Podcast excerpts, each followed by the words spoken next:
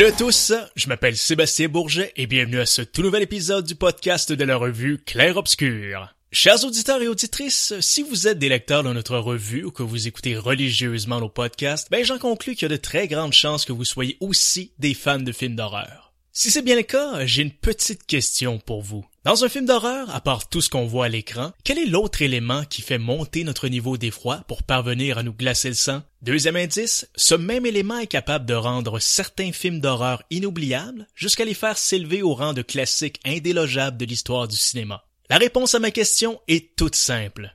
C'est la musique. Dans un bon film d'horreur, sa musique est responsable d'au moins 50% de la peur que nous vivons en le regardant. Que serait par exemple le film Jaws, sans son fameux thème composé par John Williams pendant les scènes où le requin attaque? Et que serait l'extraordinaire scène du meurtre sous la douche dans Psycho d'Alfred Hitchcock sans les violons stridents qui l'accompagnent? Selon moi, ces deux films-là seraient pas mal moins mémorables.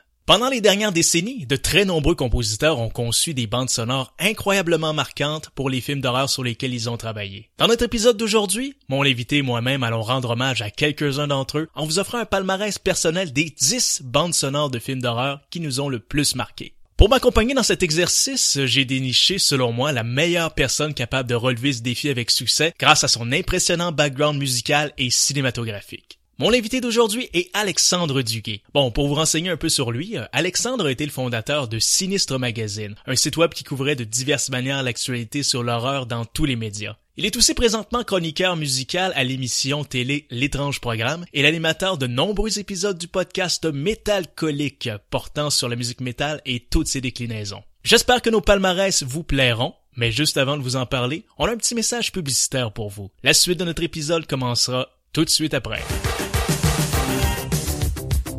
Chers lecteurs, il me fait plaisir de vous annoncer que le tout nouveau numéro de la revue Clair Obscur vient tout juste de paraître. Vous y retrouverez quatre nouvelles écrites par Michel J. Lévesque, Annabelle Blanger et Raphaël B. Adam. Vous découvrirez ce que notre équipe a pensé des romans Wildfell d'Andrew Piper, La Cité des Brumes de Sylvain René de la Verdière et Céline Malter, ainsi que Ce qu'il reste de démons de Daniel Cernine. On a aussi monté un dossier très intéressant sur l'anthologie d'horreur nommée Agonie, publiée par les Cibrumes. Et nos chroniqueurs, Émilie Léger et Guillaume Couture, sont aussi au rendez-vous avec leurs excellentes chroniques sur les arts visuels et les jeux vidéo. Pour vous procurer ce numéro au coût de 7 dollars, il ne vous reste plus qu'à vous rendre au www.revueclairobscur.ca et cliquer sur la section Acheter un numéro. Toutes les instructions faciles à suivre s'y trouvent pour finaliser votre achat. Et tant qu'à être sur notre site, profitez-en donc pour télécharger gratuitement notre e-book exclusif intitulé Morceaux d'étrangeté contenant 6 nouvelles littéraires plus effrayantes l'une que l'autre. N'oubliez pas d'aussi vous abonner à notre infolette pour recevoir directement dans vos courriels des nouvelles sur l'actualité de l'horreur faite au Québec. Sans plus attendre, il est maintenant temps de revenir à notre podcast. Eh bien, chers auditeurs, on est de retour et comme promis, je suis en compagnie d'Alexandre Duguay. Alexandre, comment vas-tu? Très bien, merci. Merci de, de me recevoir. Ah bah regarde, c'est très gentil que toi t'aies accepté de venir avec nous autres. C'est une grande première euh, de toi, nos podcasts. Ben oui, Et je ben suis oui. extrêmement content de t'avoir. Euh, Comme je le disais dans l'intro, t'es probablement la meilleure personne qu'on pouvait avoir pour ce type de sujet-là. Ben, Alors on va profiter. merci. En fait, moi ainsi que tous nos auditeurs, on va profiter de ton immense connaissance dans Ben le là, sujet. là, tu mets la pression, là. Ouais, ok, Euh, regarde, je vais faire descendre la pression un peu avec, on va, on va, on va y aller casuellement, ok? Euh, je vais inventer un mot, en plus, casuellement. On va y aller euh, relax, ok? On Ben commence oui, avec ben notre petite discussion d'introduction comme on le fait toujours. Je t'ai demandé il y a une couple de semaines de te bâtir un top 10 de tes bandes sonores ou euh, morceaux de bandes sonores d'horreur préférés. Oui. C'est quelque chose qui est pas évident à faire. Parle-moi un peu de ton expérience, comment ça a été? Ben, écoute, euh, quand on me demande ça, je suis toujours enthousiaste d'avoir. je, je trouve ça toujours le fun de faire des listes. C'est un exercice qui est peut-être, qui peut paraître futile pour certains. Pour moi, ça demeure quand même divertissant. Mais à chaque fois que j'ai à faire ça, je me retrouve dans des dilemmes euh, mortels. En fait, là, c'est toujours difficile. Dans une certaine mesure, ça va bien. Puis il y a un moment où je me mets à douter. Puis là, est-ce que j'ai oublié des trucs? Est-ce que pourquoi Tu sais, il y a des journées où tu sens qu'il y a des trucs que tu préfères. Puis euh, le lendemain, tu peux changer d'idée aussi. Là. Tu peux dire ah ça c'est vraiment une des meilleures trames sonores à vie. Puis le lendemain, euh, tu te dis ouais pas tant que ça finalement. Fait que bon, c'est ça qui est arrivé. Fait que je passe par toutes sortes d'étapes. C'est comme un, c'est comme une montagne russe. Là. Je sais pas si c'est la même chose pour toi. Ah, moi, mais, ça a euh, été euh, aussi un beau petit défi. Comme toi, je passais à travers comme toutes les étapes, c'est-à-dire la certitude, après ça le doute, la certitude, la perte de sommeil, le doute, le doute encore, la certitude. Mais oui, ça a été bien le fun parce que aussi je me suis mis euh, juste un petit défi supplémentaire aussi. Euh, je, je, je sais pas si c'est ce que tu as voulu faire aussi, mais je me suis dit je vais essayer d'être original. Je vais sortir un petit peu des grands classiques. J'aurais pu mettre bien sûr la trame sonore d'Halloween de Carpenter. J'aurais pu mettre euh, la trame sonore de Suspiria. Tu sais les grands classiques de mm-hmm. même. Puis euh, tu sais y jouer safe. Mais j'ai voulu un petit peu sortir de la boîte cette fois-ci, en venir avec des, des, des morceaux qu'on retrouve pas nécessairement sur tous les top 10, mais euh, qui, qui me font de l'effet à moi, qui peut-être peut-être pas la même chose pour nos auditeurs, peut-être pas pour toi, mais jumelés avec ce qu'on voit à l'écran dans ce film-là me font tout un effet, mm fait en sorte que moi je m'en souviens, puis en fait ils sont devenus inoubliables pour moi. Mhm. Alors ça a été ça le grand défi et euh, ultimement le, le, défi, je te fais une confidence, euh, je l'ai terminé cet après-midi après l'avoir commencé il y a peut-être trois semaines, euh, je pense à peu près trois semaines dans ces eaux-là pour te dire à quel point aussi, ça Moi aussi hier, hier soir j'étais encore en train de reconfirmer mes choix en réécoutant des, des, des, des trucs pour être certain que que, que ça convenait, en tout cas que j'étais en accord avec ce que j'avais choisi. Mais la conclusion, moi je suis pas mal sûr que toi et moi, on a eu du fun à faire ça. Oh, oui, tout à fait. Puis ça m'a ça m'a permis de replonger dans certaines trappes sonores aussi que j'avais pas écouté depuis longtemps. Puis euh, c'est le fun de pouvoir euh, redécouvrir des trucs aussi. Fait que ça c'était le fun. Non, Mais là, c'est quoi? La partie la plus le fun à commence. Là, on va s'en parler. Yes. Chers auditeurs, voici un petit peu comment ça va euh, se, se présenter comme format aujourd'hui. Alexandre va commencer. Il va présenter son, son numéro 10. Moi, je vais présenter également mon numéro 10 et ainsi de suite. On va se relancer à bas 9, 9, 8, 8 et etc. jusqu'au numéro 1. on va s'appuyer aussi sur des extraits sonores pour que vous euh, soyez capable de comprendre ce dont on va parler. Alors ça va vous mettre un petit peu dans le bain à la maison si jamais il y en a que vous connaissez pas. Euh, je vous répète aussi, encore une fois, je veux pas qu'on ait la fact police qui nous écrivent sur Facebook et tous nos réseaux sociaux. En fait, c'est pas des top 10 définitifs, ok? C'est des top 10 personnels, basés sur nos préférences personnelles. Mm-hmm. Aussi simple que ça, on fait ça pour le plus grand plaisir, pour notre plaisir. Sur ce, Alexandre, je t'écoute pour ton numéro 10. Roulement de tambour, c'est parti. Ok, alors, euh, comme numéro 10, euh, je retiens la trame sonore de Return of the Living Dead. Ooh. Ouais.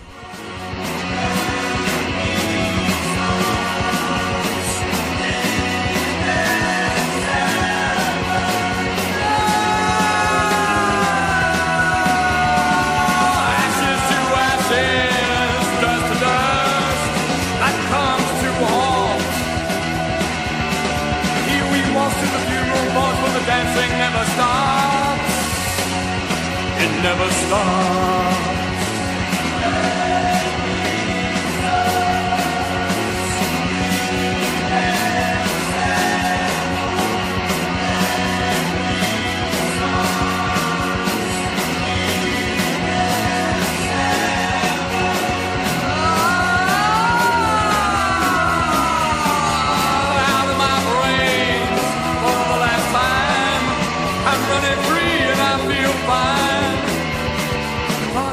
Je trouve que tout est cool à propos de ce film culte-là, des années 80. La, bande sonore aussi. Ça n'a rien d'inquiétant en tant que tel. En fait, euh, même le film n'a pas grand-chose de, de, ben, J'ai juste une petite précision. C'est celui-là, le Return of the Living Dead, parce qu'il y en a plusieurs. Oui. Night of the Living Dead, Return of the Living Dead. Ça, c'est celui de, de Return of the Living Dead. D'O'Bannon, De Dan O'Bannon, qui, est, qui est en fait Dan O'Bannon qui avait co-écrit euh, Alien et qui avait même euh, fait un, un truc avec John Carpenter. Dark, Star. Exactement. Donc, c'était un de un, un film qu'il avait écrit et réalisé, en fait je pense, Return of the Living Dead. Donc, ça se passe euh, dans, dans un cimetière et à côté, il y a comme un, un truc euh, avec des, des, des, des, espèces de barils euh, avec des ouais, de, produits, chimiques, nucléaires, en tout cas, bon, tout ça. Là. Donc, il y a des les morts vivants qui sortent du cimetière. Ça, ça a été réalisé dans les années 80. C'est une trame sonore de musique qui combine du punk, du heavy metal, du rockabilly, du synthwave, du new wave. Donc, c'est vraiment une compilation. Là. C'est pas, il y, a, pas de musique originale. C'est vraiment une trame sonore de compilation, mais c'est parfait je trouve. Moi, en tout cas, c'est quelque chose qui ça, ça rejoint plusieurs genres musicaux que j'aime. Puis tout est cool dans cette dans cette trame sonore là. Il y a du The Cramps, euh, du The Damned, des trucs. Euh, étrangement, par contre, il y a, la, il y a la, musique thème qu'on entend dans le film qui a, jamais euh, paru sur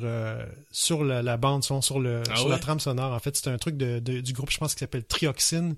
C'est une musique un peu cheesy, là, un peu étrange, là, mais c'est le, le thème qu'on entend au début du film. Mais ça, ça s'est pas retrouvé dans la bande de son, mais en Ah, tout cas, c'est vraiment, c'est vraiment le fun comme, comme truc. Ça, pour moi, fallait que je le mette. et J'avais pas le choix de le mettre dans, dans cette liste-là. Super cool. Je vais y aller avec mon numéro 10, mais regarde, Alex, faut que je te demande une permission spéciale, ok? Celle de déroger aux règles que j'ai mis moi-même. Il y a une pièce que je me suis battu jusque dans les toutes dernières heures aujourd'hui à mettre dans mon top 10. Finalement, il a fallu que je me réduise à lui donner une mention spéciale. Ça dérange-tu? Ben, pas du Ok, tout. bon, ça c'est tout. un top 11. Ok, oui, je suis un tricheur, je suis désolé. Mais Euh, regardez, c'est pour une bonne cause. Je, je vais tricher aussi. Ok, merci pas. beaucoup. Yes! T'as un, un B, quelque chose de genre, ou un A, quelque chose.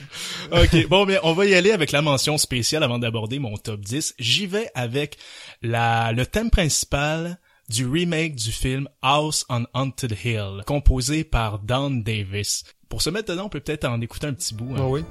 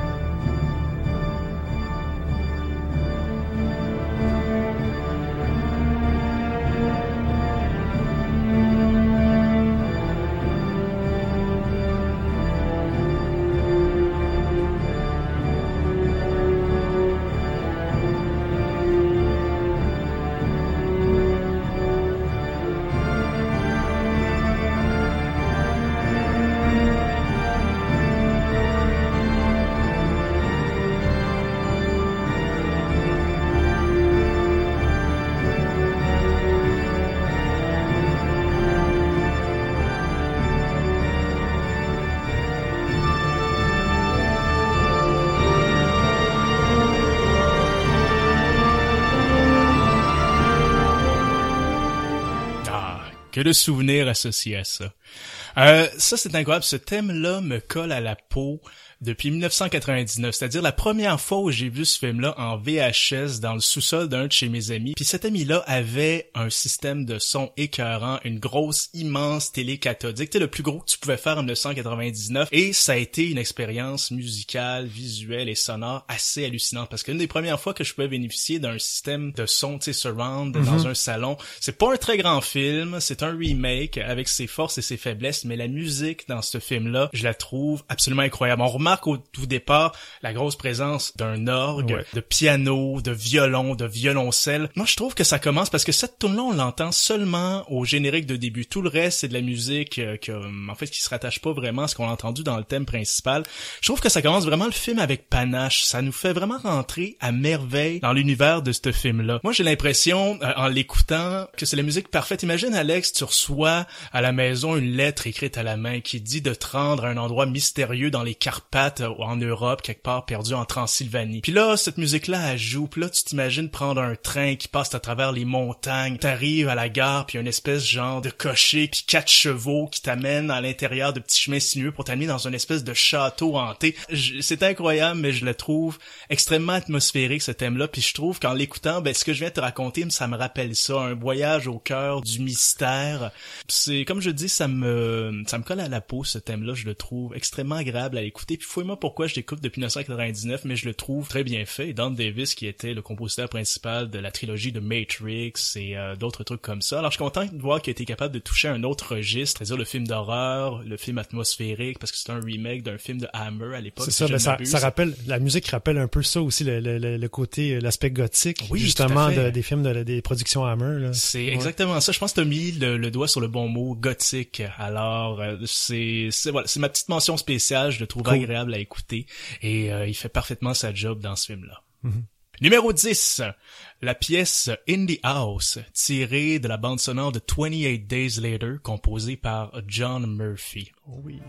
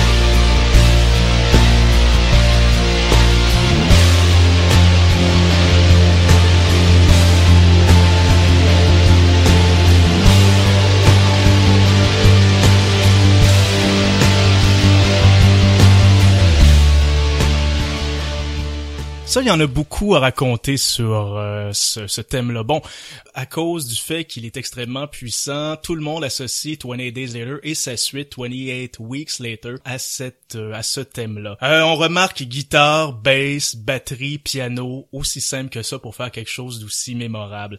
Ce qu'on remarque là-dedans, c'est la montée rythmique qui est incroyable et satisfaisante. Ça commence au piano, c'est mystérieux et tranquillement ça commence à monter, monter pour devenir d'une violence puis d'une brutalité incroyable qui sied extrêmement bien à ce qui se passe dans le film. Si tu te souviens bien, mettons dans 28 Days Later, c'est le moment où est-ce que Jim débarque, euh, veut sauver ses deux amis du joug d'une bande de militaires un peu euh, un peu foqués. Alors il rentre tout seul à la maison, il exécute chacun de ces militaires là qui se transforme un peu, même s'il est pas infecté par le virus, il y a tous les comportements et la violence et l'agressivité d'un de ces infectés-là. Écoute, ça rend cette séquence-là mémorable. Elle est, c'est hallucinant. Et aussi, elle est utilisée dans un autre moment clé, dans la suite, si je ne m'abuse, 28 Weeks Later, au tout début, quand le personnage principal de Robert Carlyle, dans un geste surprenant pour un film d'horreur, abandonne sa femme euh, derrière lui alors que des zombies lui courent après et qui sont sur le point aussi de s'en prendre à sa femme. Là, c'est à ce moment-là où il court, puis on sent, à ce moment-là, on sent pas de l'agressivité, on sent de la culpabilité, on sent de la rage, mais en tant que spectateur envers ce personnage-là qui laisse tomber euh, la femme qu'il aime,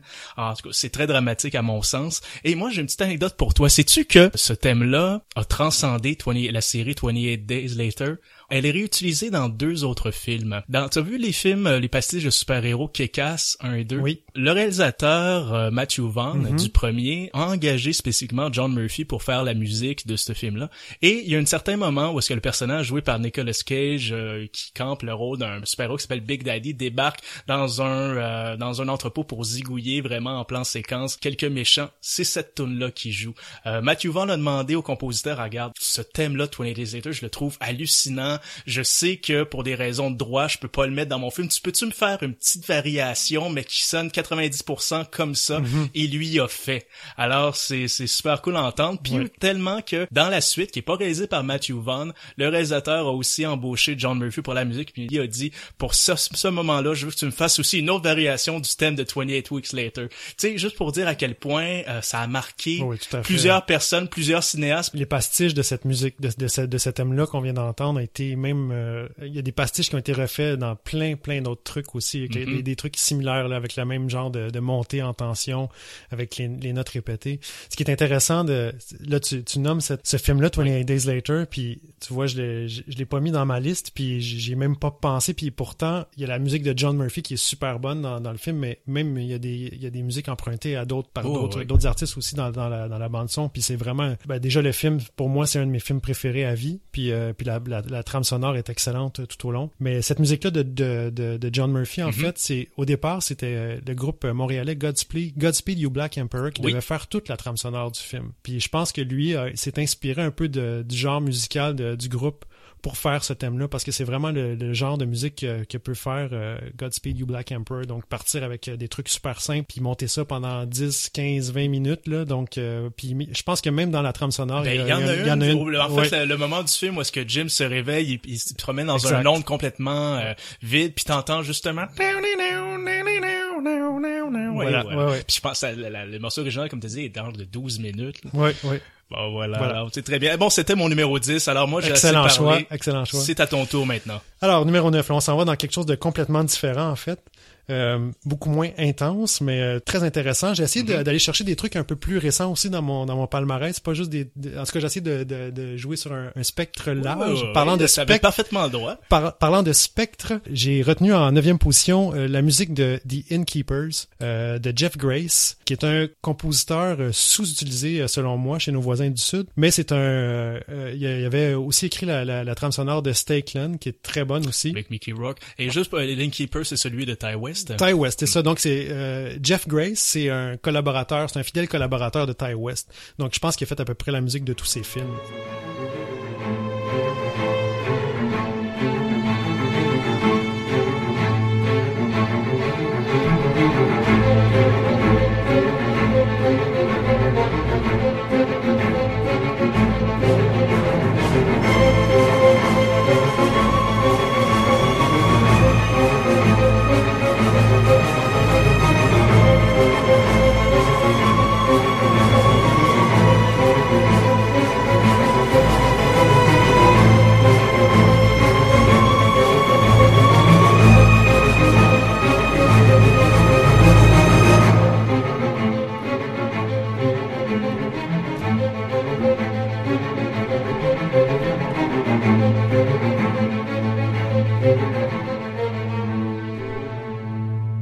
La trame sonore dans l'ensemble est, pas parfaite, mais il y a tellement des thèmes vraiment bien écrits que, que même malgré les, les petits moments de remplissage de, de l'ensemble de la trame sonore, ça reste quelque chose de vraiment vraiment intéressant. Il travaille beaucoup avec les cordes, des belles mélodies, euh, c'est empreint de, de mélancolie. Euh, il va jouer vraiment avec les cordes pour faire des sons justement d'atmosphère de fantomatique, tout ça. Puis il va avec des trucs un peu plus euh, un peu plus agressifs avec des cordes euh, qui font des pom pom pom pa pa pa pom pa pa pa pom, tu sais qui vont comme donner une espèce d'esprit un peu angoissant. Ça fait un petit peu penser, euh, c'est très fantomatique un peu dans, dans l'esprit du, du début de Ghostbusters, tu sais dans la bibliothèque là. Et en tout cas il y a des sons, ouais, Oui, ouais, oui, oui, ça, ça, ça va un peu dans, dans cette dans cette optique là. Ah, c'est vraiment une- c'est de la belle musique, les, les, les thèmes joués aux cordes là, il y a un thème là, c'est tellement beau là. euh, voilà, c'est me c'est donnes vraiment le- vraiment bon. Tu me donnes le, le goût d'écouter cette soundtrack-là, parce que quand j'ai vu le, le film Innkeeper, euh, c'était pas dans les meilleures conditions possibles, genre en après-midi dans un salon où est-ce qu'il fait soleil. J'étais plus focusé sur euh, qu'est-ce que Ty West allait nous sortir de son chapeau, mais j'avais, je me souviens pas avoir vraiment focusé sur la musique, mais tu viens de me donner Ah oui, il y a de... trois thèmes. Il y a vraiment trois gros thèmes là, principaux là, qui sont.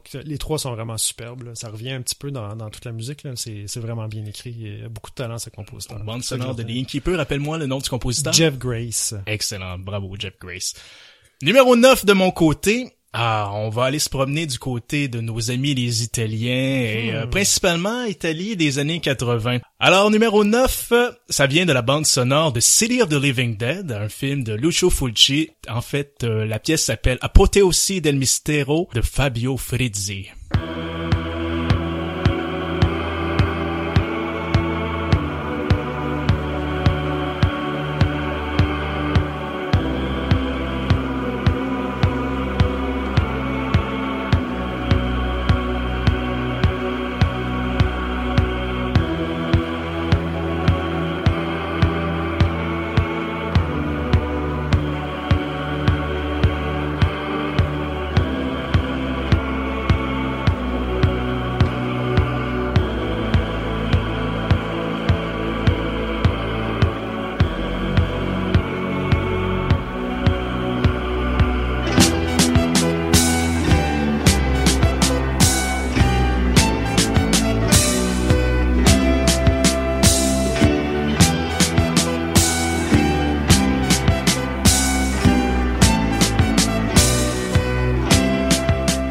J'affectionne énormément les, euh, les bons vieux films de zombies, d'horreur des années euh, 80, enfin fin 70, années 80, des Italiens, surtout ceux de Fulci, dont je suis un grand fan. Dans cette euh, pièce-là, synthétiseur power, cœur masculin, je sais pas s'ils sont électroniques ou non. Je pense que oui. Je, je pense aussi que oui. Oui.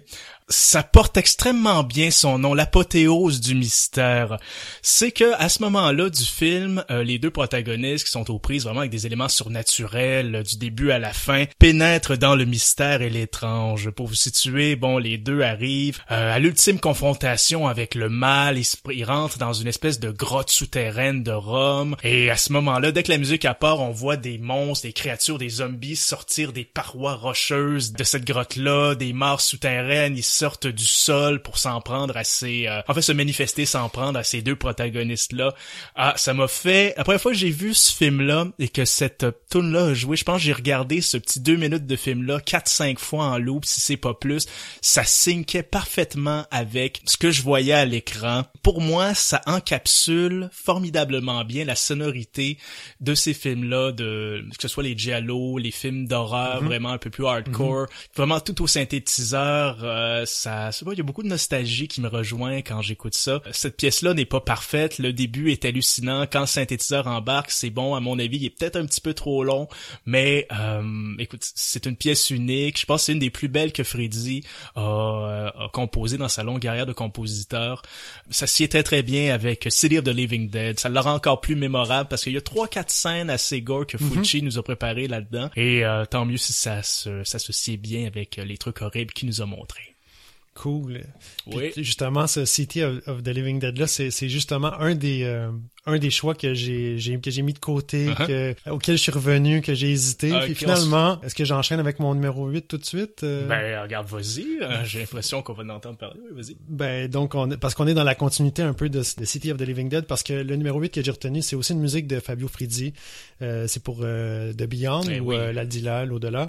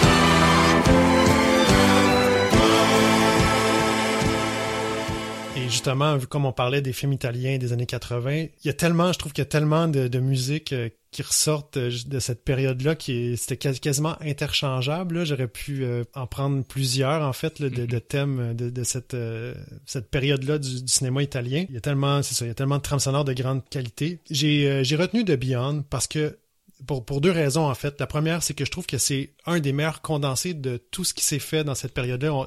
Dans cette trame sonore-là, on a du synthé, euh, un, peu d'instruments de, de, de cordes, guitare, euh, batterie, tu sais, un peu le côté un peu rock là, de, de Goblin, euh, de, de, de Freddy aussi. Puis, je trouvais que c'est la trame sonore qui comporte le plus de, de séquences qui sont bonnes d'un bout à l'autre. Dans, dans certaines trames sonores, comme City of the Living Dead, il y a plein de bonnes musiques, mais il y a des trucs moins intéressants. Euh, c'est pareil aussi pour euh, Dawn of the Dead, Zombie, Oui. où euh, le thème est hallucinant. Puis il y a des trucs euh, qui sont plus humoristiques, ou Cannibal Holocaust aussi, qui, qui a des affaires qui sortent de nulle part, là Tout à fait. mais qui, mais qui ont tous des bons thèmes. Mais je trouvais que c'est ça. The Beyond, c'est, c'est, c'est, les musiques viennent me chercher pratiquement d'un bout à l'autre. Donc c'est vraiment, c'est pour ça que j'ai retenu euh, celle-là. Mais ça résume bien, je trouve, le, l'esthétique des musiques qui se faisaient à cette époque-là. Ah, tout à Ouais. fait. Les, les Italiens ont vraiment trippé sur le synthétiseur, puis Ouais. en ont fait des merveilles. C'est ça qui est super cool. Bon, ben regarde, je vais te suivre bon an, mal an avec mon numéro 8. On va quitter momentanément euh, l'Italie pour revenir euh, aux États-Unis. J'y vais avec euh, le thème principal Ave Satani de The Omen, composé par euh, Jerry Goldsmith.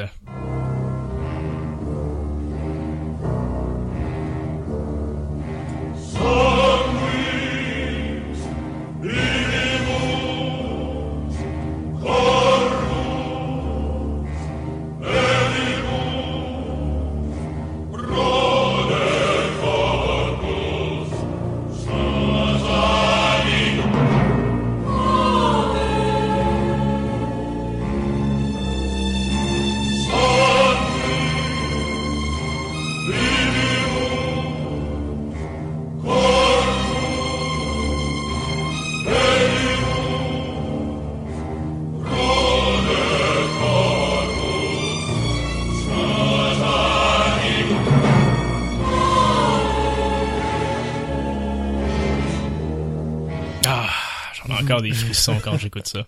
Quoi dire, que dire, comment les composer? Ben, on peut facilement marquer dès le début euh, le, le mélange de chœurs masculin, féminin, le piano, la contrebasse, la cloche, tambour, et ainsi que la marque de commerce de Jerry Goldsmith, c'est-à-dire les longues notes soutenues de violon. Ah, quand on écoute ça, là, on sent tout de suite quelque chose de maléfique dans ce thème-là. Tu sais, c'est la mise en contexte parfaite, ça fait ça, ça, ça ressemble à quelque chose qu'on entendrait dans une messe noire ou dans des incantations diaboliques. Et quand je disais que ça sied parfaitement avec le thème du film, ben c'est ça, c'est l'histoire d'un homme qui finalement adopte l'antéchrist et qui tente à tout prix de- d'empêcher que cet antéchrist-là ben, grandisse et accomplisse son sombre destin. C'est hallucinant, je trouve que c'est un tour de force de, de Jerry Goldsmith, en fait du légendaire Jerry Goldsmith qui a fait tellement de bandes sonores incroyables et mémorables et qui a son actif des thèmes formidables. Tant mieux s'il a pu, à mon avis, il a pas assez touché au mystérieux puis à l'horreur dans, sa carrière, mais il a fait une Christie de belle job pour euh, The Omen. Puis aussi, tellement que ce thème-là a vraiment donné ben, son identité à ce film-là, ainsi qu'à toute la série, parce que bon, il y a quatre films The Omen, puis cinq si on compte le remake. Euh, le quatrième, c'est un téléfilm. Jerry Goldsmith a eu rien à voir là-dedans, mais il a été engagé pour les trois premiers films, Omen, Omen 2, Damien, puis Omen 3, le, le Final Conflict. Et Goldsmith a utilisé ce thème-là à travers tous les trois films et il l'a fait évoluer. Il a, il a donné des variations dans le deuxième et dans le troisième. Il s'est pas assis sur ses lauriers. Il a dit, c'est quoi, c'est à moi cette affaire-là, je vais la faire évoluer. Puis je vais la faire devenir encore plus diabolique à l'image du jeune Damien qui vieillit de film en film et qui devient vraiment un peu plus à chaque fois ce qu'il est censé devenir, c'est-à-dire cet, cet antéchrist-là qui est supposé amener la fin du monde. À l'époque, petite anecdote personnelle, j'avais lu le livre en premier de David Seltzer avant de voir le film et le film m'avait un petit peu déçu au départ, mais euh, en baissant les attentes, en le réécoutant de nos jours, je le trouve très bien. Mais tellement que la musique de Goldsmith, parce que ça aurait pu être un film très ordinaire aussi, qu'on aurait pu catégoriser dans les mauvaises adaptations. La musique de Goldsmith élève carrément le contenu du film. Il passe de film moyen à peu mémorable à un classique, si on veut, juste avec ce thème musical-là, ainsi que tout le reste qui s'enchaîne scènes dans le film. Dès les premières secondes, pour quelqu'un qui s'y connaît en bande sonore de film, dès qu'on entend le petit piano inquiétant puis le, le début des chœurs, on peut pas passer outre que ça vient de The Omen. Puis euh, ben c'est ça, euh, je me répète depuis tantôt, je le trouve formidable. Puis Jerry Goldsmith a vraiment euh, laissé une marque indélébile dans cette franchise là, ces trois films de The Omen. Et euh, chapeau, c'est pas tout le monde qui peut faire ça, non. quelque chose d'aussi mémorable. Oui. Voilà, c'est pour ça que Jerry se mérite mon numéro 8. Je, je rajoute rien parce que j'en reparle plus tard. Ah, y a pas de problème. Pour ma part, euh, on arrive euh, à la septième position et euh, je vais encore avec quelque chose d'assez récent. Puis je trouve que c'est une des trames sonores les plus intéressantes des, des dernières années. C'est un artiste qui s'appelle Disaster Peace pour la musique du film It Follows. ah ben bien sûr.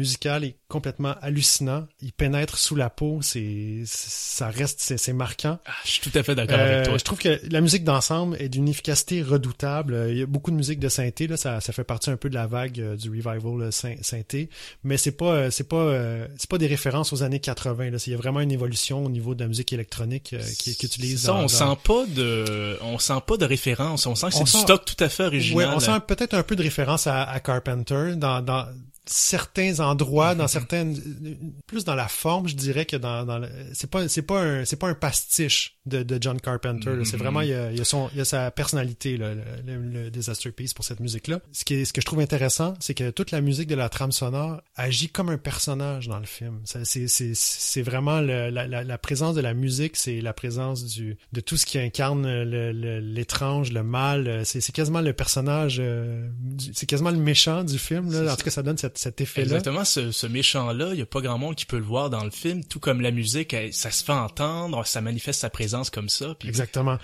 Euh, Et cette musique-là euh, s'écoute bien euh, en dehors du film, mais avec les images, elle prend vraiment un sens. euh, elle prend tout son sens en fait avec avec les images. même terrorisant aussi, si Euh, je peux. oui, oui, puis, puis c'est ça, la, sa dimension dans le contexte est vraiment prenante. Puis en ayant regardé euh, le film une première fois, la musique est marquante. Après ça, moi, j'ai écouté la musique plusieurs fois, fait que j'avais assi- assimilé la musique. Quand j'ai revu le film, euh, je pense pendant les fêtes, je me suis retapé le film. C'est hallucinant comment comment c'est c'est vraiment euh, ça rajoute euh, une couche euh, de, de, de qualité, ça rehausse. euh, en fait, c'est pas que ça rehausse le film parce que le film est bon, mais ça, ça, ça apporte vraiment, un- ça, ça apporte une identité euh, vraiment propre euh, à cette cinématographique là. Donc c'est vraiment, euh, j'adore, j'adore ce qui, qui a été fait avec euh, Disaster Piece, euh, Je, It Follows. Je, je peux pas être plus d'accord que, que ça avec toi parce que quand je pense à It Follow, je pense à cette musique-là, à la, surtout à la, à la musique du générique, le, le thème que t'entends. Ah, c'est excellent. Ah, aïe, parfait. aïe, t'as parfaitement raison. J'avais pas pensé en plus à It Follows, mais ah, bravo, bravo. Je suis très d'accord avec toi, 100%. Numéro 7, euh, on va retourner encore dans les années 80. Je parlais un peu de, de Sam Neill avec The Omen 3. On va aller faire un tour euh, du côté d'un des films qu'il a fait. J'irai, je nomine pour euh, numéro 7 euh, le thème d'ouverture du film Possession Excellent. d'Andrzej euh, composition de Andrzej Korzinski.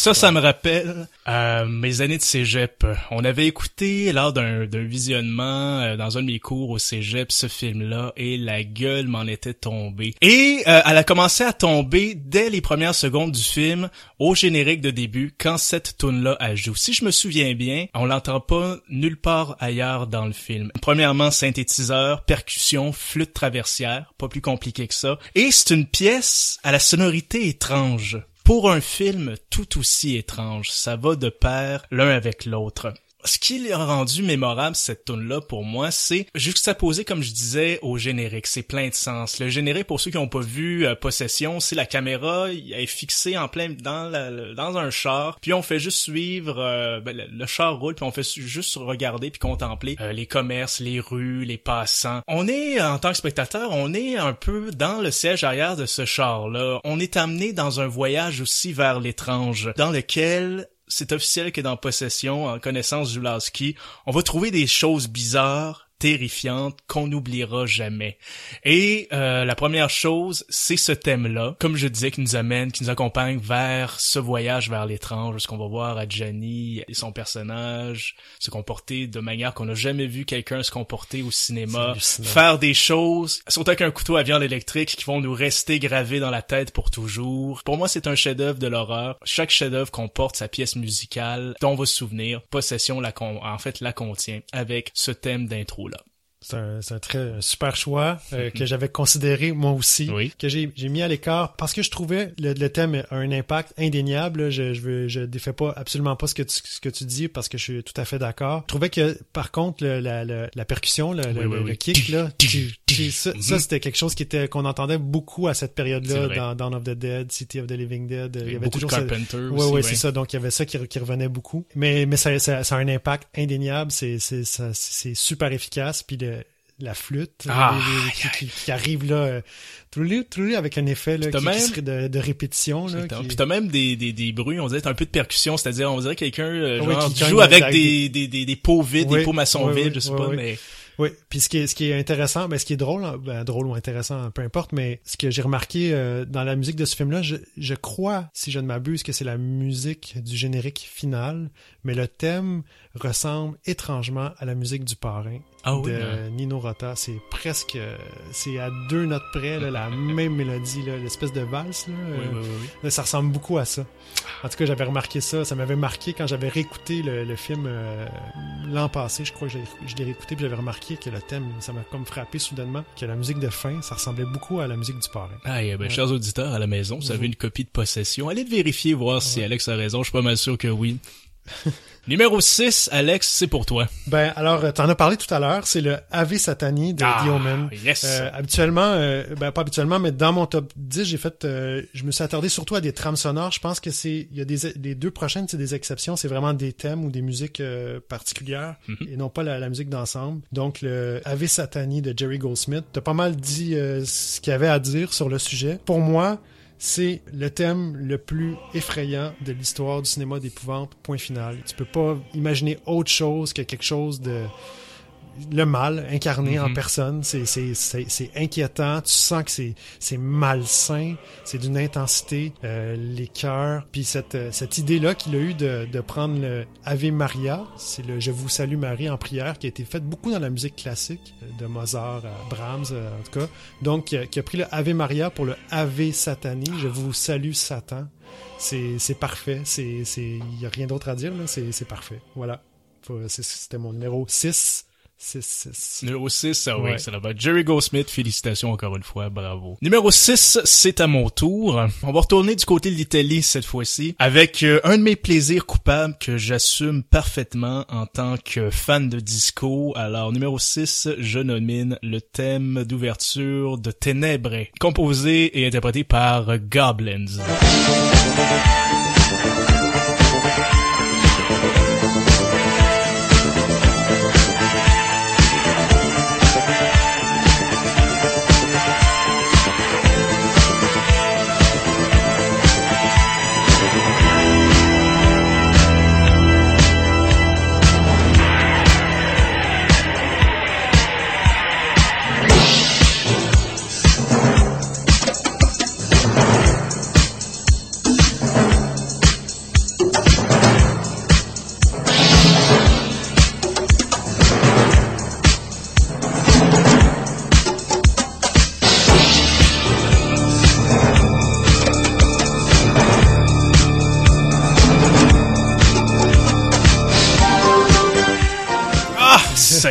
Plaisir coupable, c'est hallucinant.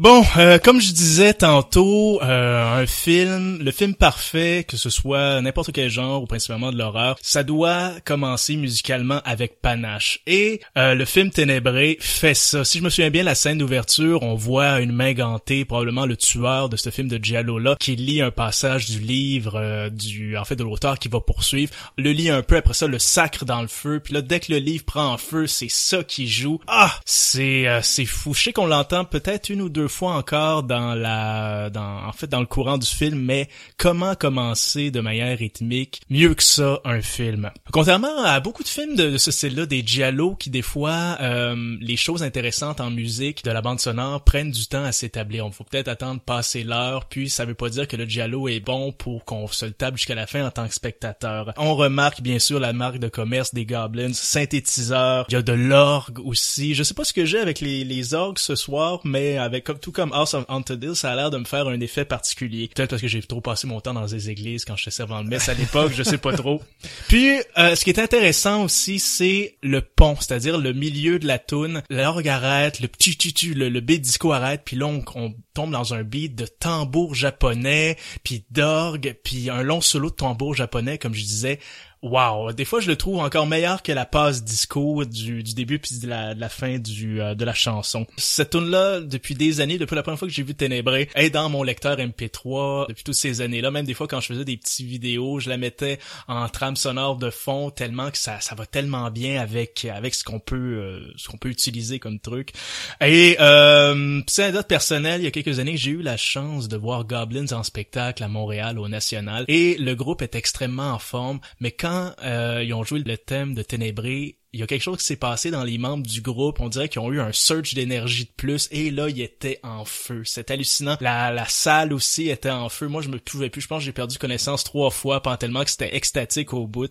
ah, euh, je, c'est parfait. Puis en plus, c'est, certains diront que c'est beaucoup trop enjoué pour faire partie d'un film d'horreur. À ces gens-là, je leur dis allez vous faire voir. C'est pas parce que c'est un film d'horreur ou un suspense ou un film de meurtre où est-ce que la musique est supposée être drabe puis angoissante. Ça peut être mémorable, ça peut être une entrée, ça peut être enjoué, ça peut être ce qu'on veut carrément. Mais ça suit, ça suit aussi une, une, une, une mode de cette période-là. Ben, Ténébré, c'est quoi? C'est 1980... Il y a ju- 4, 3, 4, Oh, avant ça, je, Avant- pas avant 84, je Non, pense. en tout cas, bon.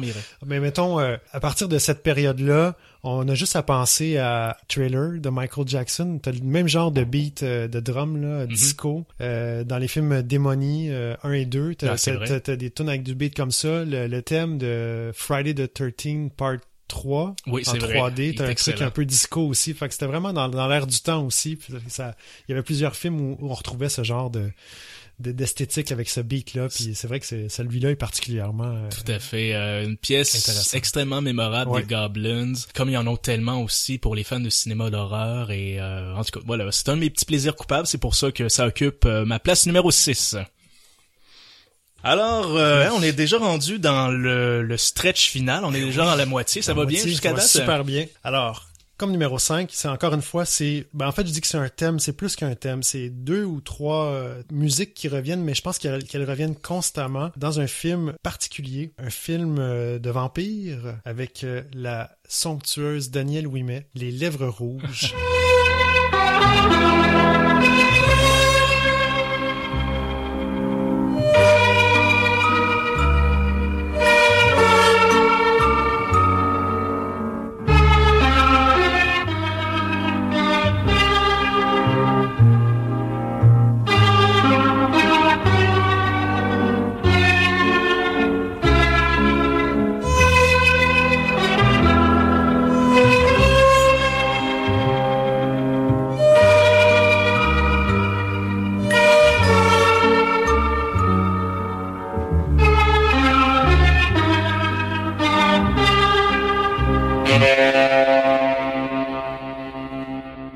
C'est la de François de Roubaix, qui est un compositeur français qui est décédé très jeune. Je pense qu'il avait 37 ou 38 ans. Euh, mais c'était un compositeur absolument euh, talentueux, qui avait un sens de la mélodie euh, exceptionnel. Et euh, justement, c'est les mélodies étranges et, tordues empreintes de mélancolie qu'on retrouve comme thème du film principal. Je pense que ça revient constamment dans le film, mais c'est d'une même si ça revient tout le temps, c'est pas grave, c'est tellement bon, c'est tellement efficace, ça, ça colle au film.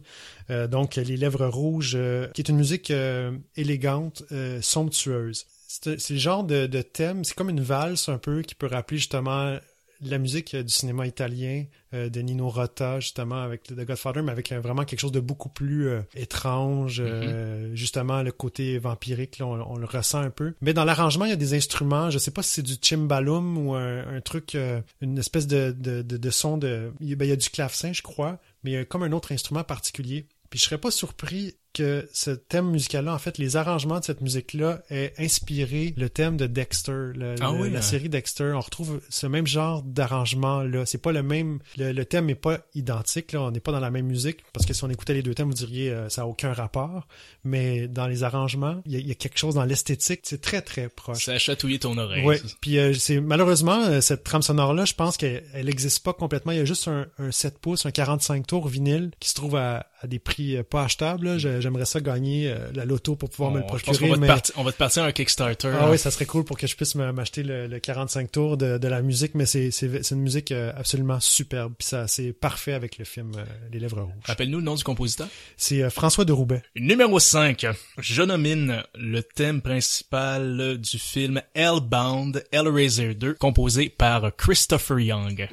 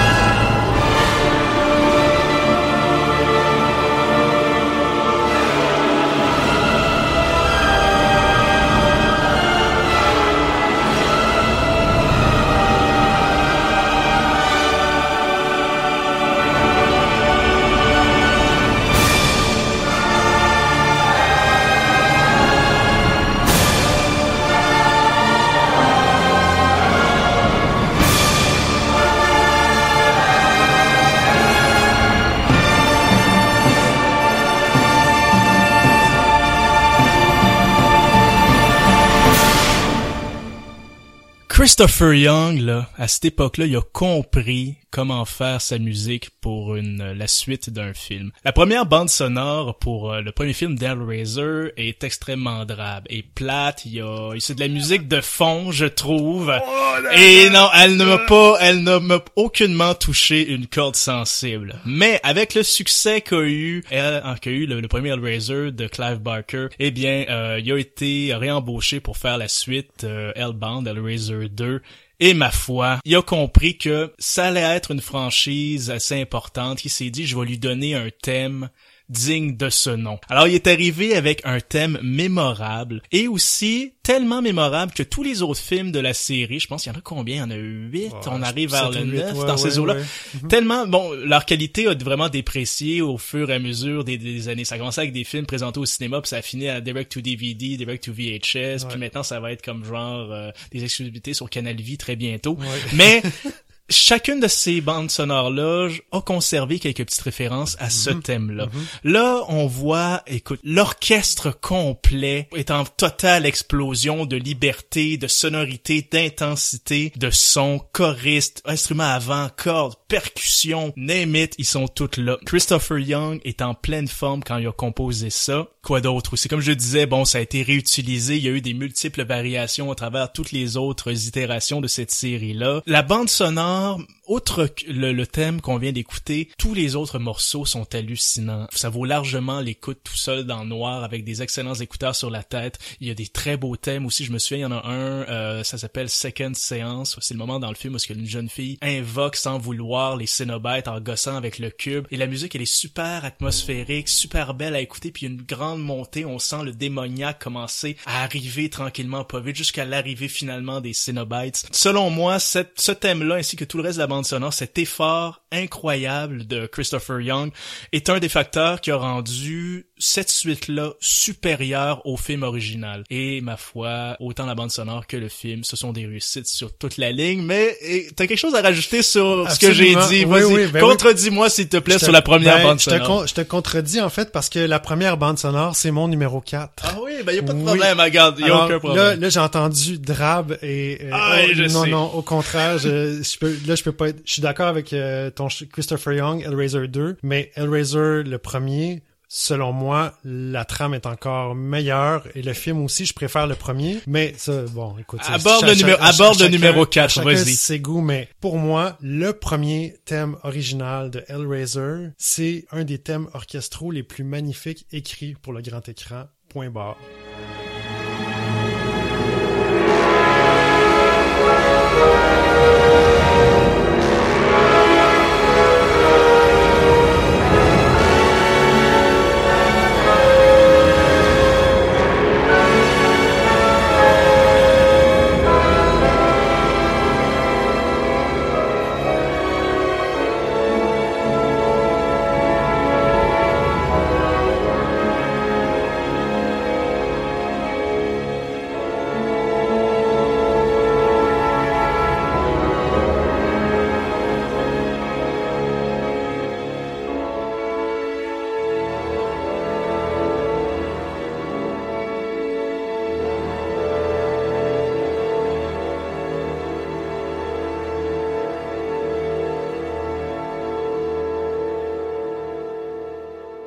deuxième thème, il est bon, mais toute catégorie confondue, en dehors de l'horreur, c'est un des plus beaux thèmes orchestraux vraiment faits au cinéma, celui d'Hellraiser, selon, selon moi. Je respecte ça Et parfaitement. C'est une partition qu'on jurerait sortie de la fin de l'époque romantique dans la musique classique, donc qui est très inspirée de cette période-là. C'est euh, c'est un poème, c'est comme un poème symphonique que Richard Strauss aurait écrit, mais un, un poème symphonique du mal.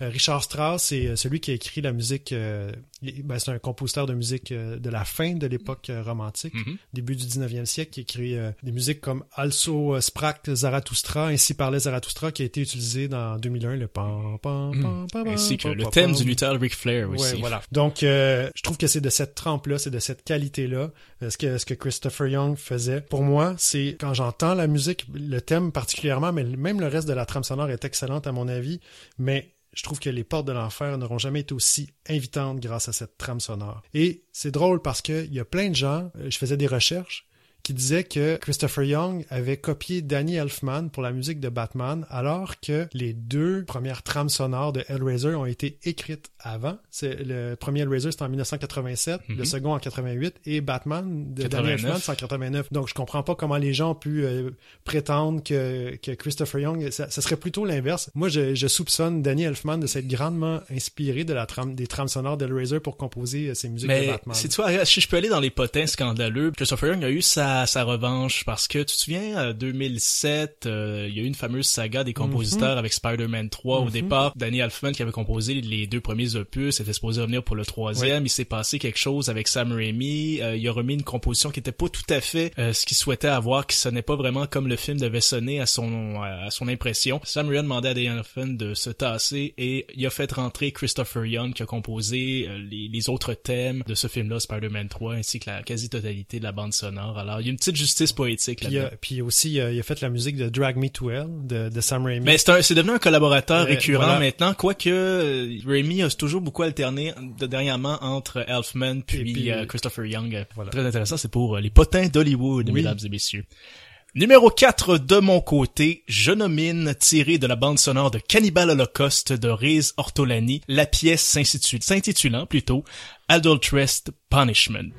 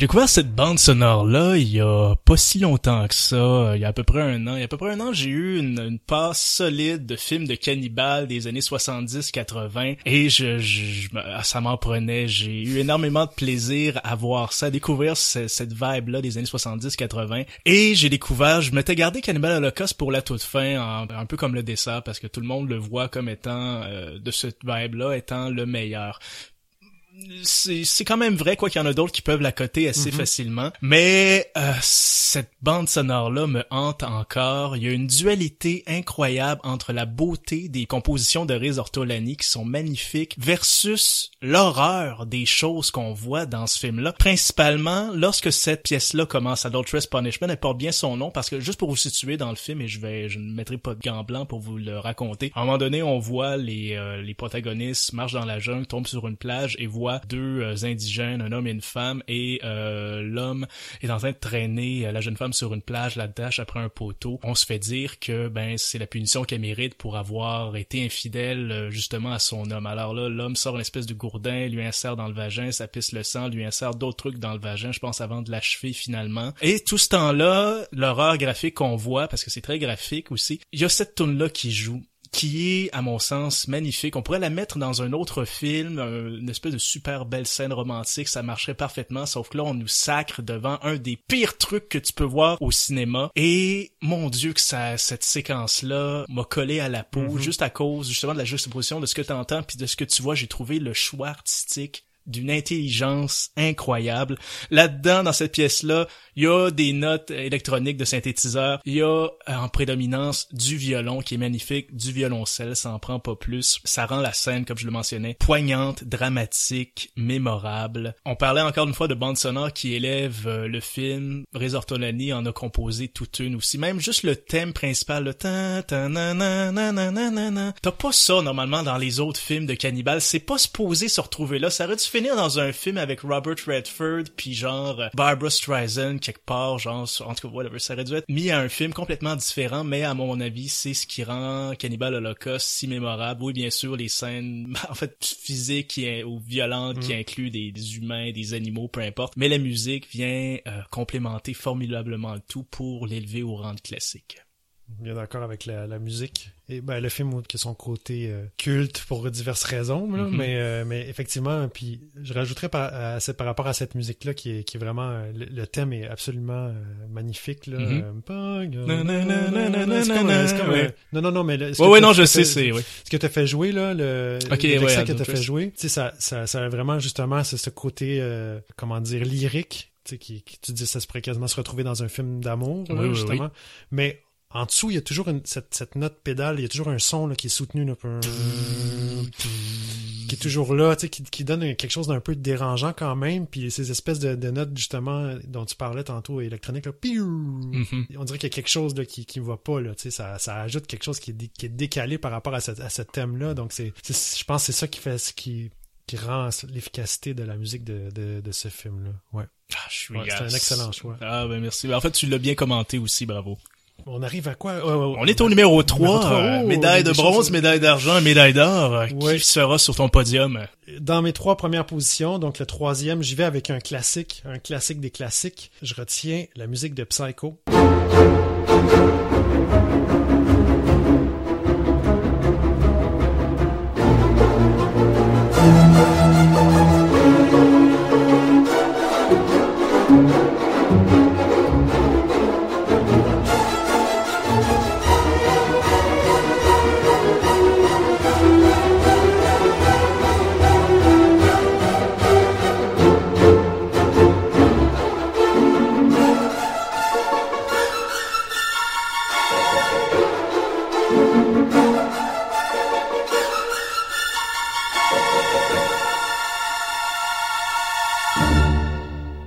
Connaît. Elle a été euh, imitée, euh, elle a servi à toutes les sauces. Elle est reprise dans plein, plein, plein de Surtout films. Reanimator.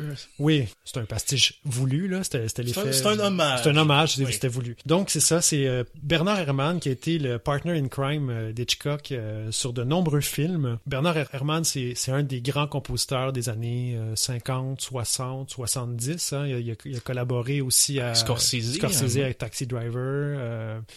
Il a participé avec des thèmes pour Taxi Driver, en tout cas. Ce, ce compositeur-là, selon moi, a défini et redéfini l'art d'écrire de la musique pour le cinéma. Il a été souvent imité, mais rarement égalé. Puis ce qui- ce qu'il a fait avec, avec euh, Psycho relève, selon moi, du génie. Pour créer une musique aussi stressante, mais surtout aussi puissante, juste avec des cordes, faut le faire. Il n'y a, pas de- il y a pas de cuivre, il n'y a pas de percussion, il n'y a aucun effet. euh, C'est un orchestre à cordes, violon, alto, violoncelle, contrebasse et euh, la tension soutenue, les sons stridents, les, les, les, les notes saccadées répétées, c'est c'est vraiment c'est c'est- vraiment euh, ça relève du génie. C'est un, c'est un classique indémodable qui, qui qui va marquer à jamais. que c'est euh, formidablement bien dit. Ça aussi, euh, j'ai de mon côté, comme je disais au début, j'essayais d'éviter les gros classiques pour amener des choses euh, out of the box, Ouais. mais elle a failli s'y retrouver parce que tu peux pas passer à côté de de Bernard Herrmann. Euh, tu sais, on parlait encore Danny Elfman, tu sais, pour le, le remake de Gus Van Sant, ben euh, Elfman avait été embauché par la musique, il a dit, ok, moi je touche pas à rien là, je, je fais juste reprendre, donnez-moi les partitions de Bernard Herrmann, je conduis la musique, je mets rien d'autre là. Non non non, c'est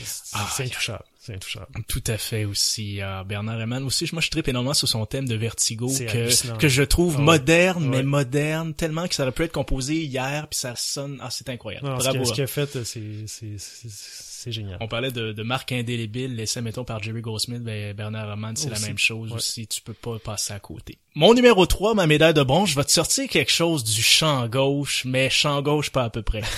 la bande sonore complète de Alien 3, composée par Alien Oh. Goldenthal. Oui.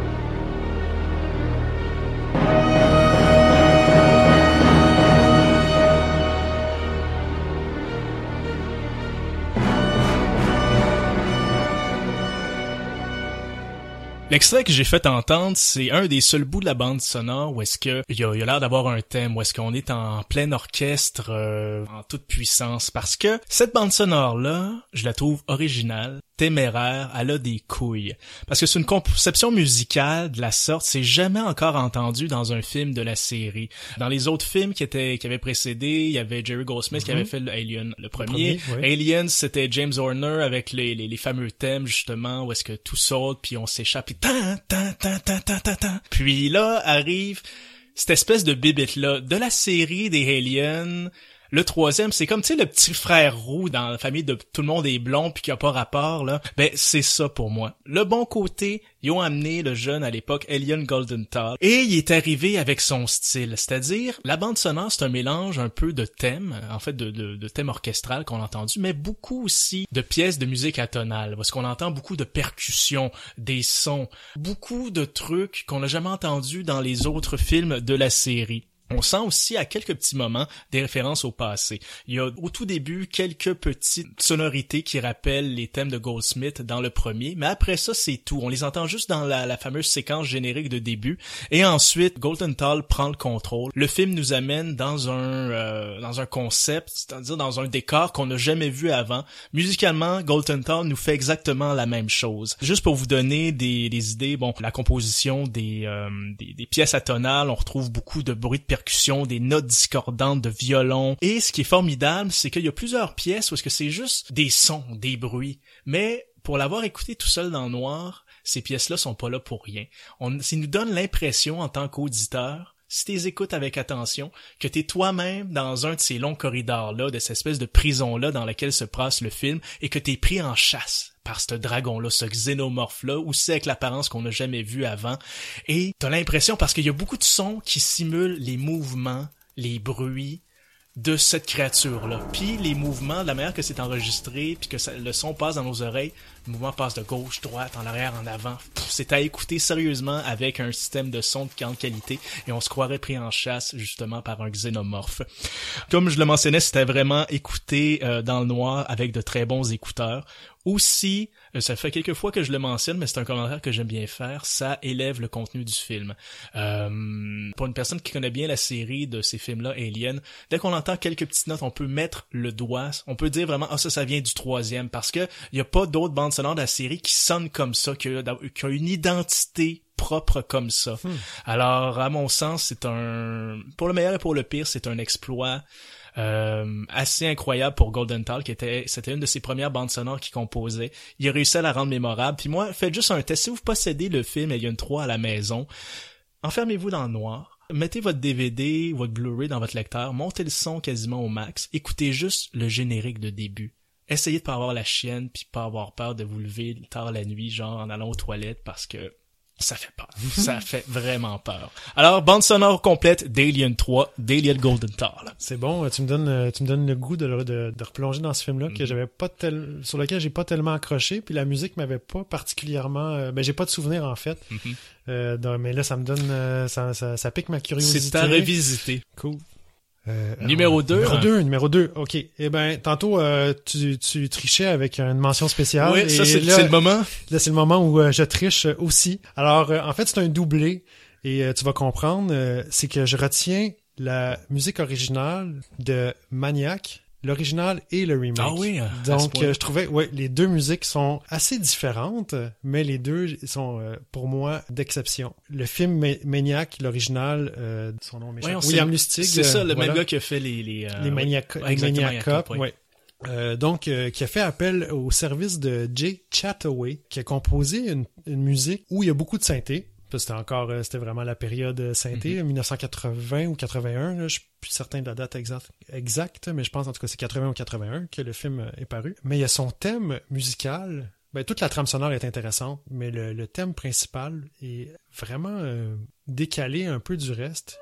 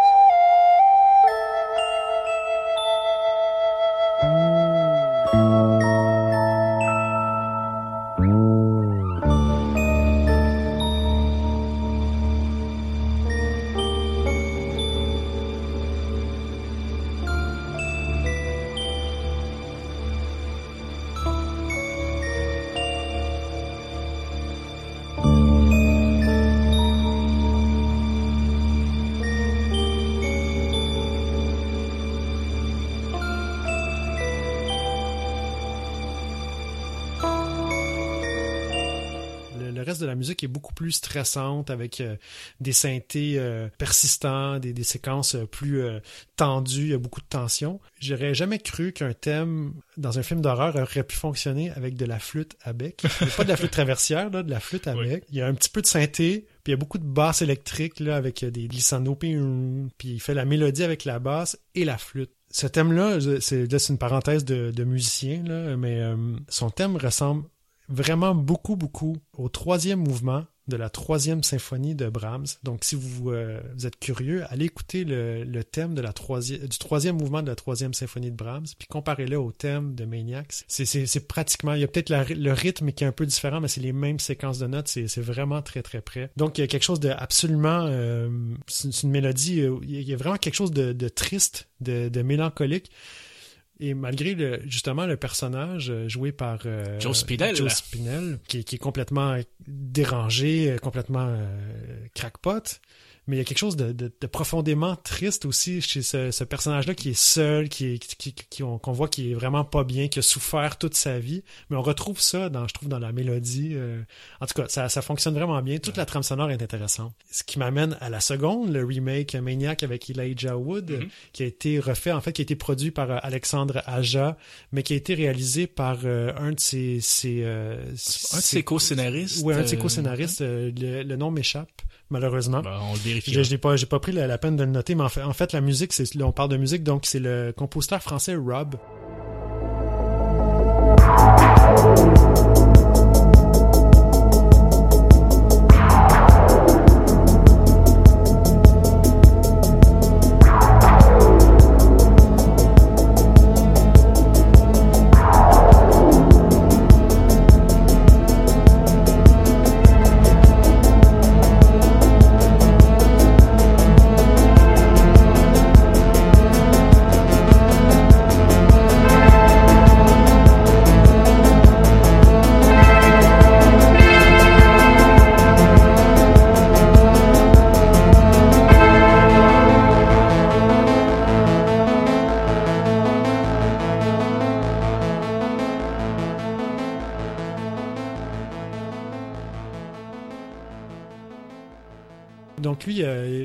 Profité de, cette espèce de vague du revival synthwave qu'on, qu'on a beaucoup, d'ailleurs beaucoup chez les Français depuis euh, à peu près 5-6 ans. Je pense que lui était au début de ce mouvement-là. Avec le remake, c'est une musique euh, absolument superbe. Je trouve que c'est- il y a des passages euh, inquiétants, horrifiques, mais il y a quelque chose de, profondément beau dans cette musique-là. Les thèmes sont très simples, mais très accrocheurs. D'ailleurs, je pense qu'il s'inspire beaucoup de la musique de Giorgio Moroder, des années, justement, un, musicien italien des, des années euh, 70-80, qui avait fait la musique de Cat People. Je sais pas si tu te rappelles du film, le remake Cat People de- Mhm. qui avait été fait avec euh, Natasha Kinski.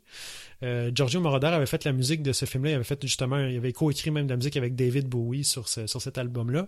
Il y a un thème de Cat People qui est exactement aussi le- le- la, la même mélodie que le thème principal de Maniac. J'imagine qu'il est allé puiser un- dans, cette, euh, dans cet univers-là. Le thème se ressemble beaucoup. C'est aussi une- un super thème de musique. Euh, Moi, j'ai beaucoup aimé le, remake aussi de Maniac, qui est un peu différent euh, de l'original. Mhm. L'approche est différente, puis la, la musique aussi, donc, euh, mais c'est vraiment une musique qui ajoute beaucoup au remake. Donc, euh, Maniac, pour moi, c'est euh, super musique. Excellent. Là, c'est toi, c'est à ton tour de me donner le goût parce que le, le remake, d'habitude, je les fuis pas mal, à moins qu'on me les impose, mais euh, je suis, je suis venu à, deux, trois fois, le, dans le fond, presque sur le point de l'écouter, mais finalement, j'étais comme un remake, rien à voir. Puis là, tu me donnes le goût de, de le Je visionner. suis aussi là. très difficile avec les remakes. euh, j'ai j'ai souvent euh, tendance à, à les fuir, là. Puis celui-là, je, pense que j'ai- c'est un concours de circonstances. En fait, non, c'est pas vrai. C'est la musique qui m'a fait, qui m'a donné Oui. envie de, de voir le film, parce que j'avais entendu euh, des extraits de la musique avant de voir le film. Quand j'ai entendu la musique, tout de suite, j'ai eu le goût de de- d'embarquer puis d'aller euh, découvrir euh, le film. Ah ben tant mieux, ça t'a ouais. ça t'a donné une Ouais, bonne expérience. Ouais. Donc, mon numéro 2, une pièce qui s'appelle Relentless Attack, tirée de la bande sonore de The Entity, composée par Mm. Charles Bernstein.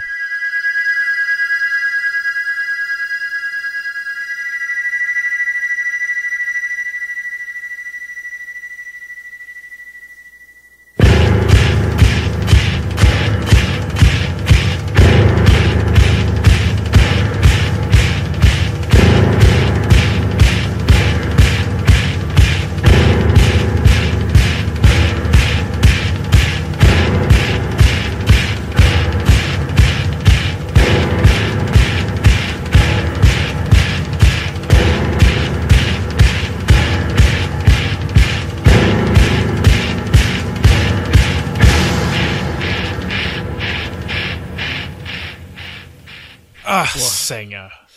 Ça, c'était épais à un film qui date des années 80, mais qui est encore épeurant.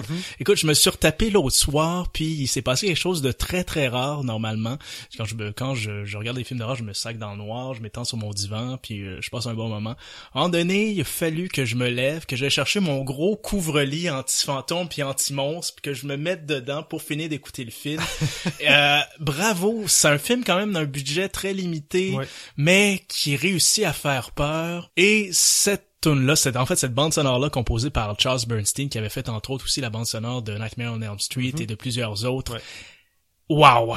Écoute, cette, euh, ce thème-là qu'on vient d'entendre, c'est un peu le thème de l'entité, de cette présence invisible, de cet incube-là qui commet des viols sur le personnage joué par euh, Barbara Hershey. Guitare électrique, note grave de piano. On entend un petit peu synthétiseur au départ pour, euh, dans les petits moments où est-ce qu'on sent que la présence s'émisse tranquillement avant de fermer la porte puis de faire ce qu'elle a à faire sur Barbara Hershey. Simple, mais brutal. Oui, mais brutal. effrayant, Ah brutal. oui, tout à fait. Écoute, ça complémente parfaitement la brutalité de ce qu'on voit à l'écran. Je pense encore à la, la fameuse passe de la salle de bain où est-ce que, euh, écoute, Barbara Hershey se fait comme à côté contre le mur puis dans le rideau de douche puis elle se fait prendre par en arrière par cette espèce de présence-là puis on entend bang, bang, bang puis c'est le même durant toutes les, les, les, les petites scénettes de viol et que c'est brutal puis sais, on voudrait pas vivre ça personne. là. Ça a rendu ce film-là mémorable à mon sens Ben, aussi. oui, tout à fait. C'est drôle parce que souvent, euh, dans la musique, euh, certains compositeurs vont dire ça sert à rien de- de- d'appuyer ce qu'on voit à l'écran. Ça sert à rien d'écrire une musique qui va appuyer déjà ce qu'on nous met en image. Mais je trouve que justement, dans ce cas-là, c'est un excellent choix de pas écouter, ce, de pas utiliser cette règle-là, puis de faire exactement, d'appuyer encore plus violemment, ben pas plus, mais avec cette même violence-là, en musique, ça, ça a un impact indéniable sur, sur le spectateur. Là. C'est, c'est, c'est tellement efficace. C'est, c'est un excellent choix euh, de, de direction que, que Bernstein a fait pour, pour cette Oui, musique-là. simple, mais ô combien efficace et que c'est brutal, c'est vraiment brutal. Simple et efficace et c'est, on s'en prenait pas plus pour être mémorable. Est-ce qu'on arrive à la fin déjà? Ben oui. Ah, il y a toute bonne chose à une fin. Ben hein. oui, ça, ça nous prend un grand champion. Je t'écoute, le numéro un. Le numéro un. Alors moi, euh, je suis absolument pas original, mais pas du tout. Mais je m'en je m'en fous parce que euh, j'ai faut que j'écoute euh, mon cœur et ma conscience et, euh, et j'y vais avec euh, mon instinct. Euh, je retiens euh, la trame sonore de John Carpenter pour Halloween.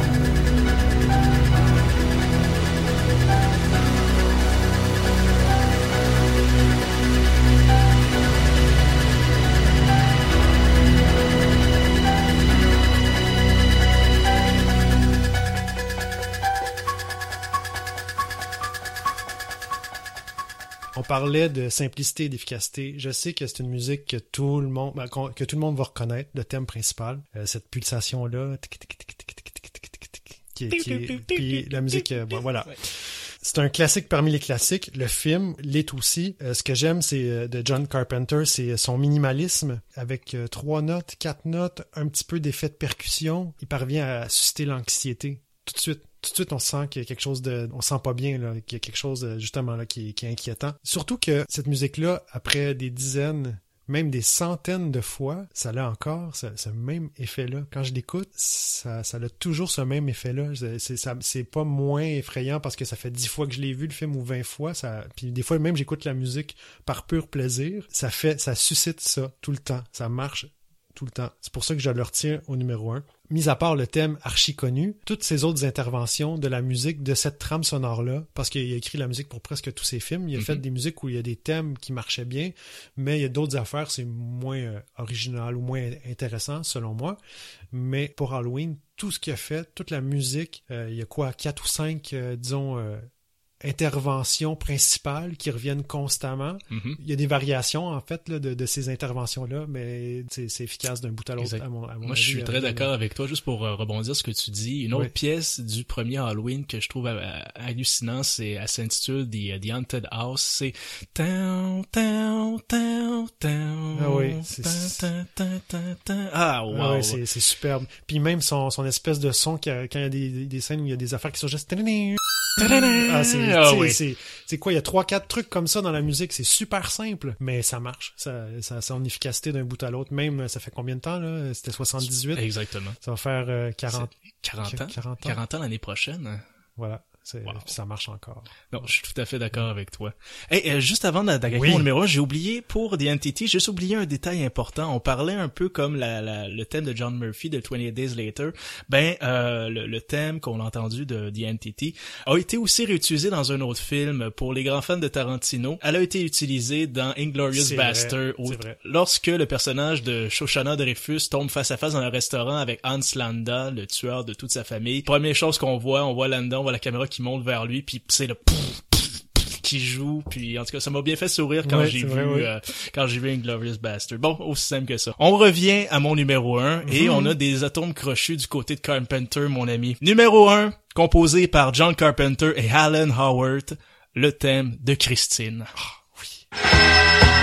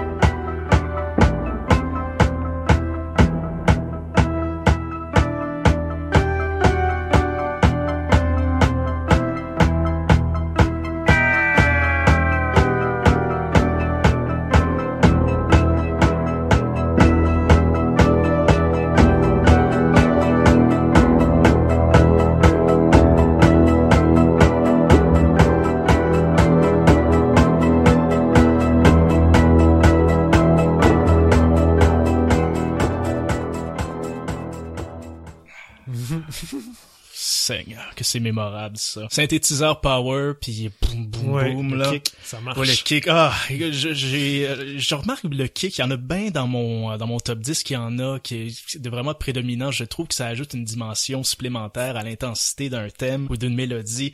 Écoute, thème de Christine, euh, où, où ça remonte, ça, c'est, j'ai vu, je pense, ce film-là, la première fois, j'avais peut-être 7 ans dans ma vie, puis ce thème-là m'a collé encore à la peau.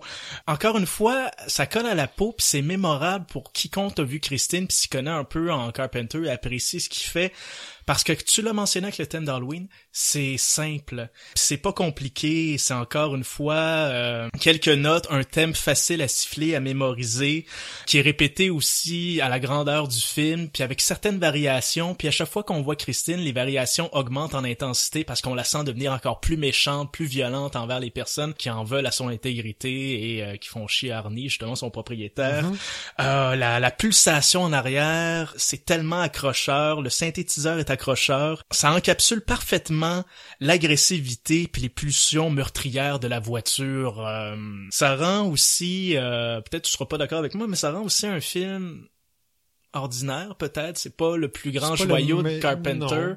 mais ça le rend mémorable juste à cause de ça. Moi, je me souviens, écoute, quand j'étais euh, jeune adulte, je revenais souvent des bars vers 4 heures du matin, il ferait encore noir, puis je, prenais des petites rues comme pas trop achalandées, puis des fois quand j'avais des chars qui étaient en arrière de moi avec leur phare qui m'illuminait par en arrière, j'avais le thème de Christine qui popait dans ma tête, puis je me retournais en espérant que c'était pas une Cadillac rouge qui était là en train de me stalker. puis aussi, ce qui est incroyable, on n'a pas besoin d'écouter Christine pour avoir du plaisir à écouter cette bande sonore-là ou ce thème-là. Bon. Euh, je l'écoute continuellement dans mon lecteur MP3. Puis moi, je la trouve efficace parce que souvent, mon lecteur MP3, je, je, je le mets, j'écoute de, de la musique, thème de film, puis souvent en travaillant tard le soir.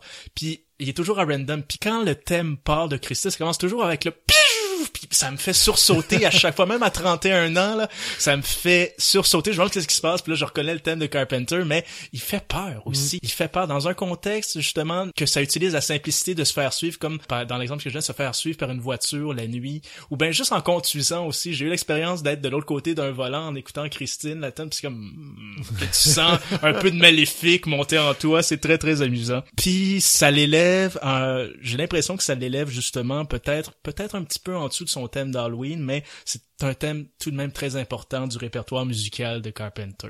Et euh, voilà, ça, ça, encore une fois, c'est très personnel, mais il me fait un effet bof à, à chaque fois que je l'écoute. Et euh, voilà, chapeau Carpenter, Alan Howard pour ça. Hey, on a traversé on le- au on a traversé le désert, on a passé le fil d'arrivée. Félicitations. J'espère Ben oui. qu'on a été capable d'inspirer certaines personnes.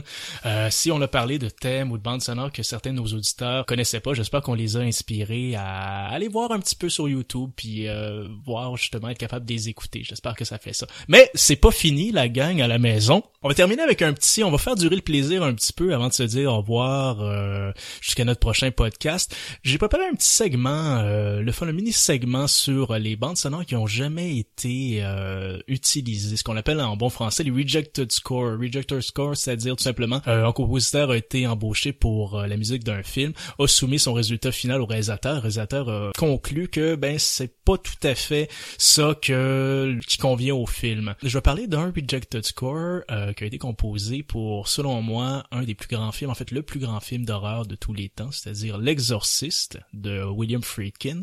Au tout départ, dans les années 70, Friedkin avait embauché le compositeur très célèbre euh, Lalo Schifrin, qui a composé énormément de thèmes mémorables, aussi de bandes sonores mémorables tout au long de sa carrière d'à peu près 125 ans dans le, le cinéma américain et international. Et il avait donné à Schifrin euh, le, le, le mandat de composer une bande sonore pour The Exorcist.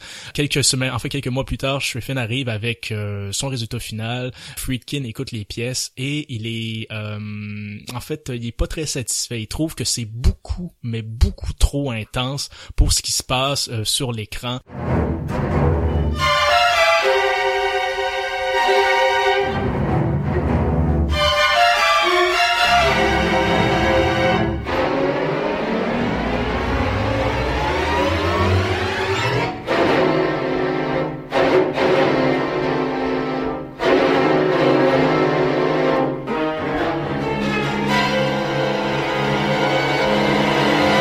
Sais, c'est c'est peu subtil. C'est euh, l'exorcisme, c'est beaucoup à mon sens de l'horreur psychologique qui vient de chercher sous la peau. Puis là, c'était c'était overkill. Vraiment, c'était des gros violons. Puis il y avait aucune subtilité là-dedans. Alors, euh, depuis quelques années, euh, il y a euh, des enregistrements qui ont commencé à faire surface de ces pièces-là sur YouTube, qui sont disponibles maintenant. Il y a quelques utilisateurs qui ont qui les ont patchés ensemble pour faire ce qu'on appelle des suites.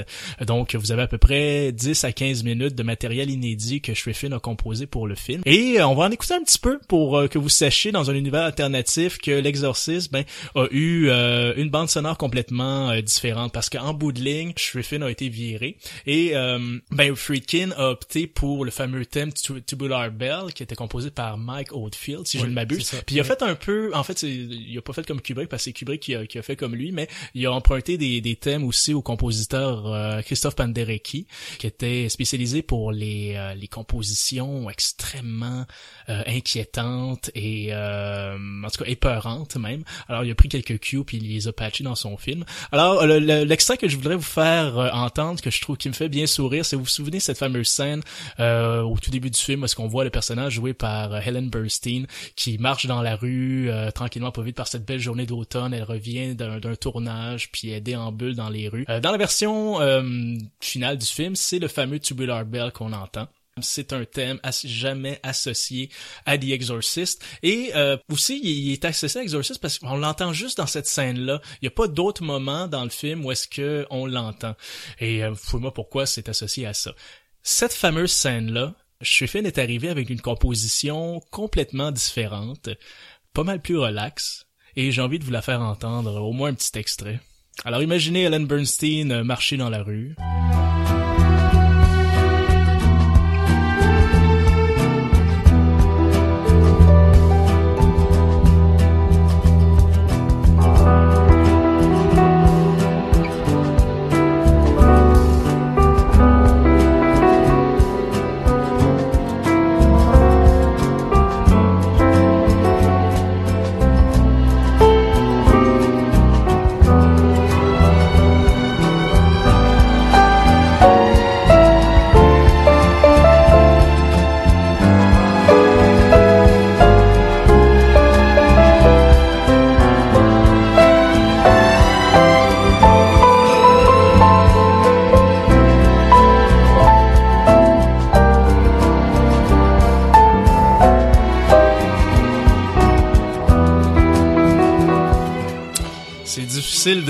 Pas embarquer puis se mettre à chanter dessus, genre. Tu croirais dans la croisière s'amuse? Ma petite Régine, tu es si belle dans ta jaquette pleine de vomi. Tes beaux yeux jaunes matchent tellement bien avec tes cicatrices et ton crucifix. Fait vous voyez, c'est ah, ça c'est bien amusant. Euh, vous irez voir euh, aussi sur YouTube, on entend aussi euh, plusieurs euh, morceaux de ces compositions qui étaient jugées trop intenses. Ça peut être intéressant à écouter pour euh, si vous êtes amateur de ce film-là. Je sais qu'il y a aussi une autre version un peu trouvable sur internet parce qu'un internaute s'est amusé à syncer ces morceaux de bande sonore-là rejetés au vrai film. Ça donne un effet intéressant. On a l'impression de voir une version quasiment inédite du film.